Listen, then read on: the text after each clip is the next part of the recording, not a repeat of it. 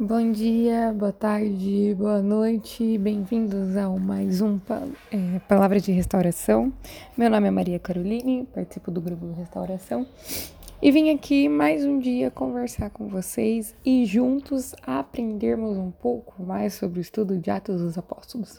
Lembrando vocês que o nosso estudo já está acontecendo há um bom tempo e todos os dias são áudios novos e cheios de amor que vale muito a pena você escutá-los, caso ainda não tenha feito isso. Antes de começar, eu convido você a entrar em sintonia com o Espírito Santo que habita em você, para que a palavra de Cristo não apenas passe por nós, mas que ela entre e faça morada dentro de nós. E todas as vezes que nós lemos a palavra de Deus, nós temos que ser mudados, nós temos que mudar o mundo à nossa volta. Então convido você a chamar o Espírito Santo para a sua vida. Vinde, Espírito Santo, enchei os corações dos vossos fiéis e acendei neles o fogo do vosso amor. Enviai o vosso Espírito e tudo será criado, e renovareis a face da terra. Oremos, ó Deus, que instruíste os corações dos vossos fiéis com a luz do Espírito Santo. Fazei que apreciemos retamente todas as coisas, segundo o mesmo Espírito, e gozemos sempre da sua consolação. Por Cristo Senhor nosso. Amém. Hoje a gente vai ler Atos 16, do 16 ao 40. É... Então vamos juntos? Estávamos indo para oração quando veio ao nosso encontro uma jovem escrava que, possu... que estava possuída por um espírito de adivinhação fazia oráculos e obtinha muito lucro para seus patrões. Ela começou a seguir Paulo e a nós, gritando: Estes homens são servos do Deus Altíssimo e anunciam o caminho da salvação para vocês. Isso aconteceu durante muitos dias.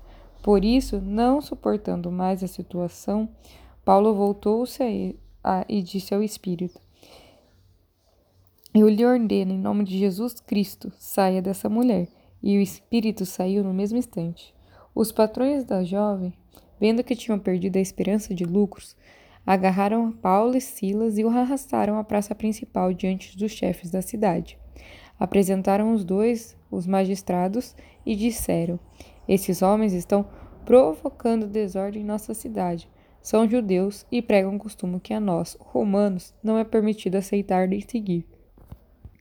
A multidão se motivou contra Paulo e Silas, e os magistrados rasgaram as vestes deles e mandaram açoitá-los com vara. Depois de os açoitar bastante, os lançaram na prisão, ordenando ao carcereiro que os, que os guardasse com toda segurança. Ao receber essa ordem, o carcereiro os levou para o fundo da prisão e prendeu os pés deles num tronco.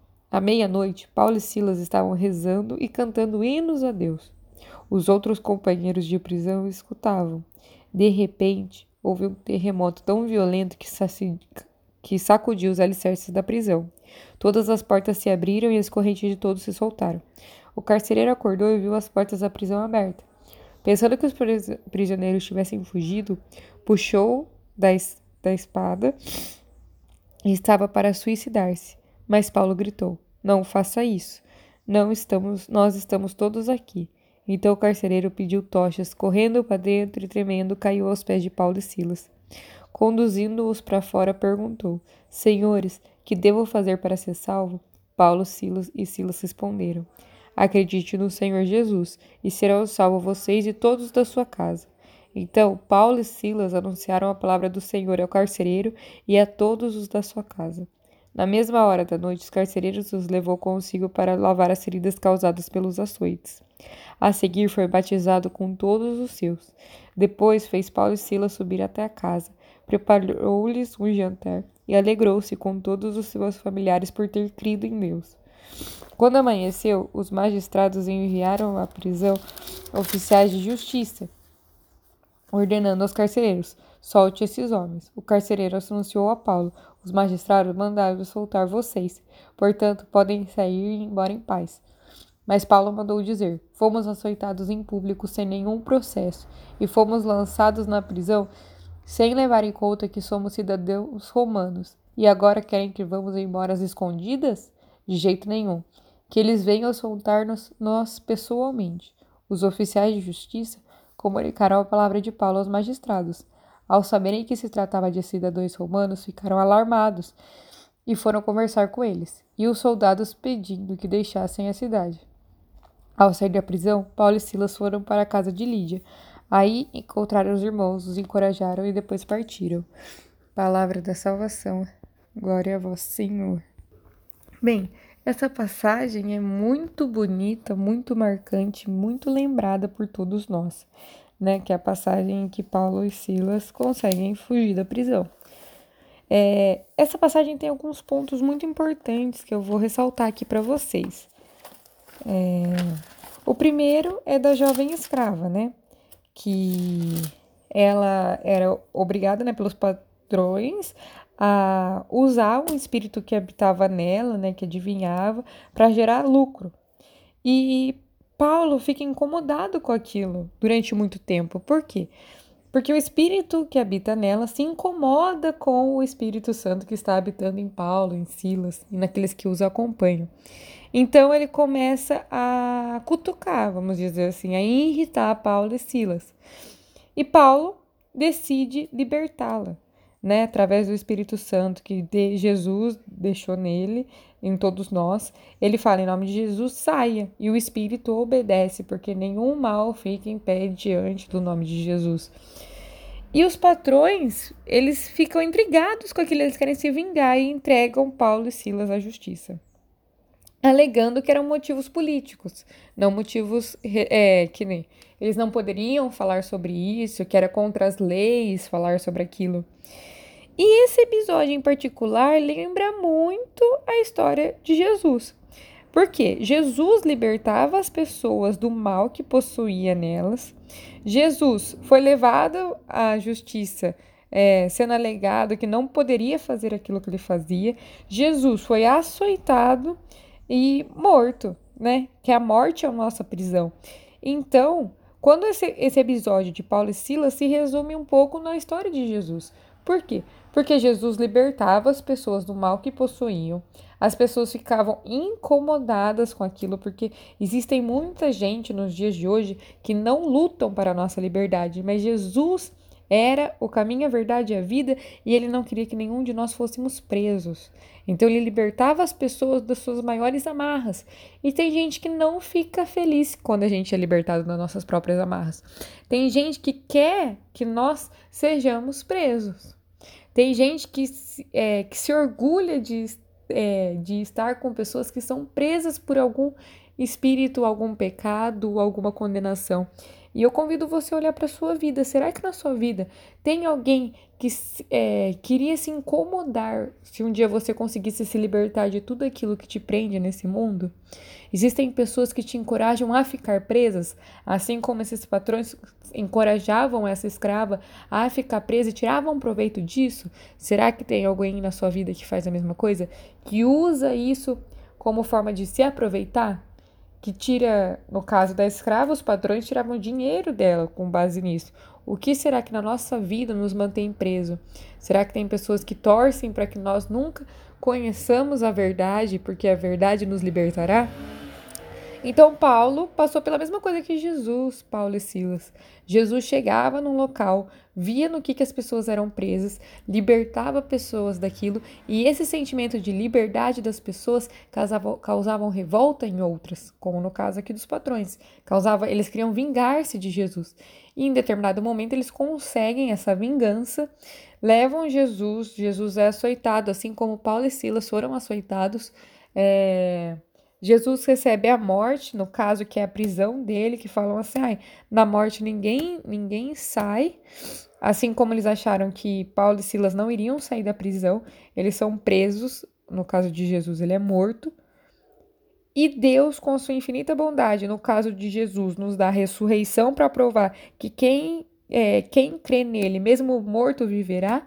E no caso de Paulo e Silas, ele manda um terremoto, que é uma ação divina, para mostrar que ninguém, é, ninguém que crê em Cristo morre. Eles estão dentro da prisão, Deus manda uma ação divina e mostra que eles são livres, eles são verdadeiramente livres, e que as amarras do mundo não pertencem a Paulo e Silas, assim como não pertenceu a Jesus. A morte era vista como a maior prisão que se tinha. E Jesus venceu a morte, assim como Paulo e Silas venceram a prisão de verdade. É... E o interessante é que no final, quando tudo isso se ajeita, né, quando Jesus ressuscita, as pessoas começam a crer nele, começam a propagar o seu evangelho, começam a acreditar em Jesus, assim como quando Deus manda o terremoto divino, as pessoas que estão na cadeia são tocadas divinamente e acreditam no que Paulo e Silas falam, são batizadas, em, é, são batizadas assim como os apóstolos foram batizados no Espírito depois da ressurreição de Jesus. Paulo e Silas batizam os carcereiros, batizam as, os familiares dos carcereiros e e depois mostra que a o que interessa para Paulo, né, no final de tudo isso, não é só ser verdadeiramente livre, mas ser justo. Porque no final o, as pessoas né, têm vergonha de ir lá falar para Paulo: ah, eu errei, pode ficar livre. E Paulo não aceita isso. Ele fala assim: não, eu quero que os poderosos venham aqui e me liberte pessoalmente, porque eles me julgaram sem um julgamento, eles me açoitaram sem provas, eles me trataram como não cidadão, sendo que eu sou um cidadão. Então eu exijo que eles venham aqui e me peçam desculpa. Porque muitas vezes a gente não assume os nossos próprios erros. E Paulo, além de ser livre, o que ele mais queria é justiça, assim como Jesus. Por quê? Porque Deus é justo nas nossas ações. E nós temos que aprender a nos reconhecer quando estamos errados. Assim como os, os magistrados reconheceram que eles estavam errados, mas eles mandaram outros passarem o recado, sendo que quando foi para prender, eles eram os primeiros a estar lá julgando Paulo e Silas sem ter prova, sem ter nada. Eles estavam lá na frente, apontando o dedo e mandando açoitar. E na hora de reconhecer que tudo que fizeram foi errado, eles mandaram outros. Então eu te pergunto: será que em algum momento da nossa vida nós quisermos é, fazer um julgamento numa pessoa? Porque para começar o julgamento nem cabe a nós, né? Porque o julgamento é algo divino e pertence a pessoas divinas como Deus. Deus pode ser justo num julgamento. O julgamento de Deus constrói e edifica a igreja. O nosso julgamento só destrói porque nós não temos capacidade de julgar uns aos outros. E será que em algum momento da nossa vida a gente julgou algum irmão errado? E quando a gente percebeu que a gente estava errado, a gente mandou um recado através de outra pessoa e não teve coragem de se desculpar pessoalmente, assim como os magistrados não tiveram coragem de ir até Paulo? Será que nessa história toda a gente se enquadra em algum lugar? Onde a gente está? Será que a gente é como Paulo e Silas que aceita a justiça? Que é verdadeiramente livre em Deus, que nem as amarras desse mundo nos prende? Será que nós somos como a escrava que tem alguma coisa nos prendendo e existem pessoas do nosso lado que querem que continuemos presas? Então essa história é um resumo breve assim do que quando nós estamos em Cristo, nós vivemos verdadeiramente em Cristo. Porque Paulo e Silas creiam, é, eles acreditavam tanto em Cristo, viviam tanto para Cristo, eles eram um só com Cristo, que eles passaram pelas mesmas injustiças que Cristo passou, buscando ser justos. Eles não fugiram da cadeia. Eles não, é, não se vangloriavam por conta disso. Apesar de estarem presos, eles glorificavam a Deus porque eles sabiam que a verdade os libertava. A verdade de crer em um Deus poderoso, a verdade de crer em um Deus maravilhoso, a verdade de crer em um Deus é, misericordioso os libertava, e era isso que importava para eles. Não importava se eles estivessem prestes a morrer, não importava se eles estivessem na prisão, não, não importava se eles passaram humilhação pública de ser açoitados em praça pública. O que importava era unicamente Jesus, porque eles conheciam a verdade. Então eu pergunto para você: a sua verdade te liberta? Você crê num Cristo que liberta a gente apesar dos maiores conflitos que esse mundo tem? Você seria um só com Cristo que, a ponto de você estar prestes a morrer, a ponto de você estar talvez no pior momento da sua vida, a ponto de você ser preso, você iria glorificar a Deus? Você ia, iria crer que a misericórdia de Cristo seria tão divina que você seria liberto? Porque é, Paulo e Silas nunca duvidaram, nunca duvidaram de Deus, com os pés amarrados, é, sendo humilhados, ninguém acreditando nele, sofrendo injustiça atrás de injustiça. Eles, eles creram tanto em Deus que o milagre aconteceu. Então eu convido você a hoje, se você tem alguma coisa que te prende nesse mundo, se você sente que, como Paulo e Silas, você foi abandonar, é, você está abandonado numa prisão, lembre-se: Deus está contigo, Deus está comigo, Deus está com nós. Nós cremos na verdade e a nossa verdade nos liberta, não nos prende. Então, que a gente possa crer tanto em Deus que a gente louve nos momentos mais difíceis. Que a gente possa crer tanto em Deus que não apenas a verdade, é, não apenas a liberdade seja a nossa única fonte de resposta, mas a justiça. Porque Paulo e Silas não aceitaram apenas ser livres, eles queriam ser justos. Então, que possamos ser justos também. E lembrar que se Jesus venceu a maior das prisões, que era a morte, nós podemos sim vencer aquilo que nos prende aqui. Se Jesus libertava as pessoas do mal que elas possuíam, nós podemos nos libertar do mal que nós possuímos. É... Eu convido você a refletir sobre isso no dia de hoje, a pensar em cada parte dessa história, desde a parte em que Paulo decide libertar alguém, assim como Jesus sempre decidiu nos libertar, e das injustiças que foram tragas a partir dessa ação, pelo julgamento que não aconteceu, pelos açoites em praça pública, pela conversão das pessoas e tudo que essa história acarretou em nós. E que a gente possa refletir: será que nessa história eu estou fazendo o papel de quem? Será que eu creio verdadeiramente em Cristo? E eu convido você a refletir sobre isso no dia de hoje e agradecer. Agradecer porque se a verdade chegou até nós, foi porque um dia alguém teve a coragem de Paulo e Silas de vir nos propagar o que, que era a verdade. E que nós, a partir desse momento em que conhecemos a verdade, a verdade nos liberta, que nós possamos libertar outras pessoas. Então, fiquem com Deus, um ótimo dia e que o Espírito sempre nos guie, porque o Espírito é a promessa que habita dentro de nós e não tem coisa mais bonita do que saber que um pedaço de Deus habita dentro de cada um de nós. E que se a gente nutre ele, se a gente reza com ele, se a gente tem fé nele, milagres acontecem e montanhas se movem. Então, um ótimo dia para você e que o Espírito Santo faça em você maravilhas, que ele guie você do começo ao fim e que você todos os dias seja verdadeiramente livre.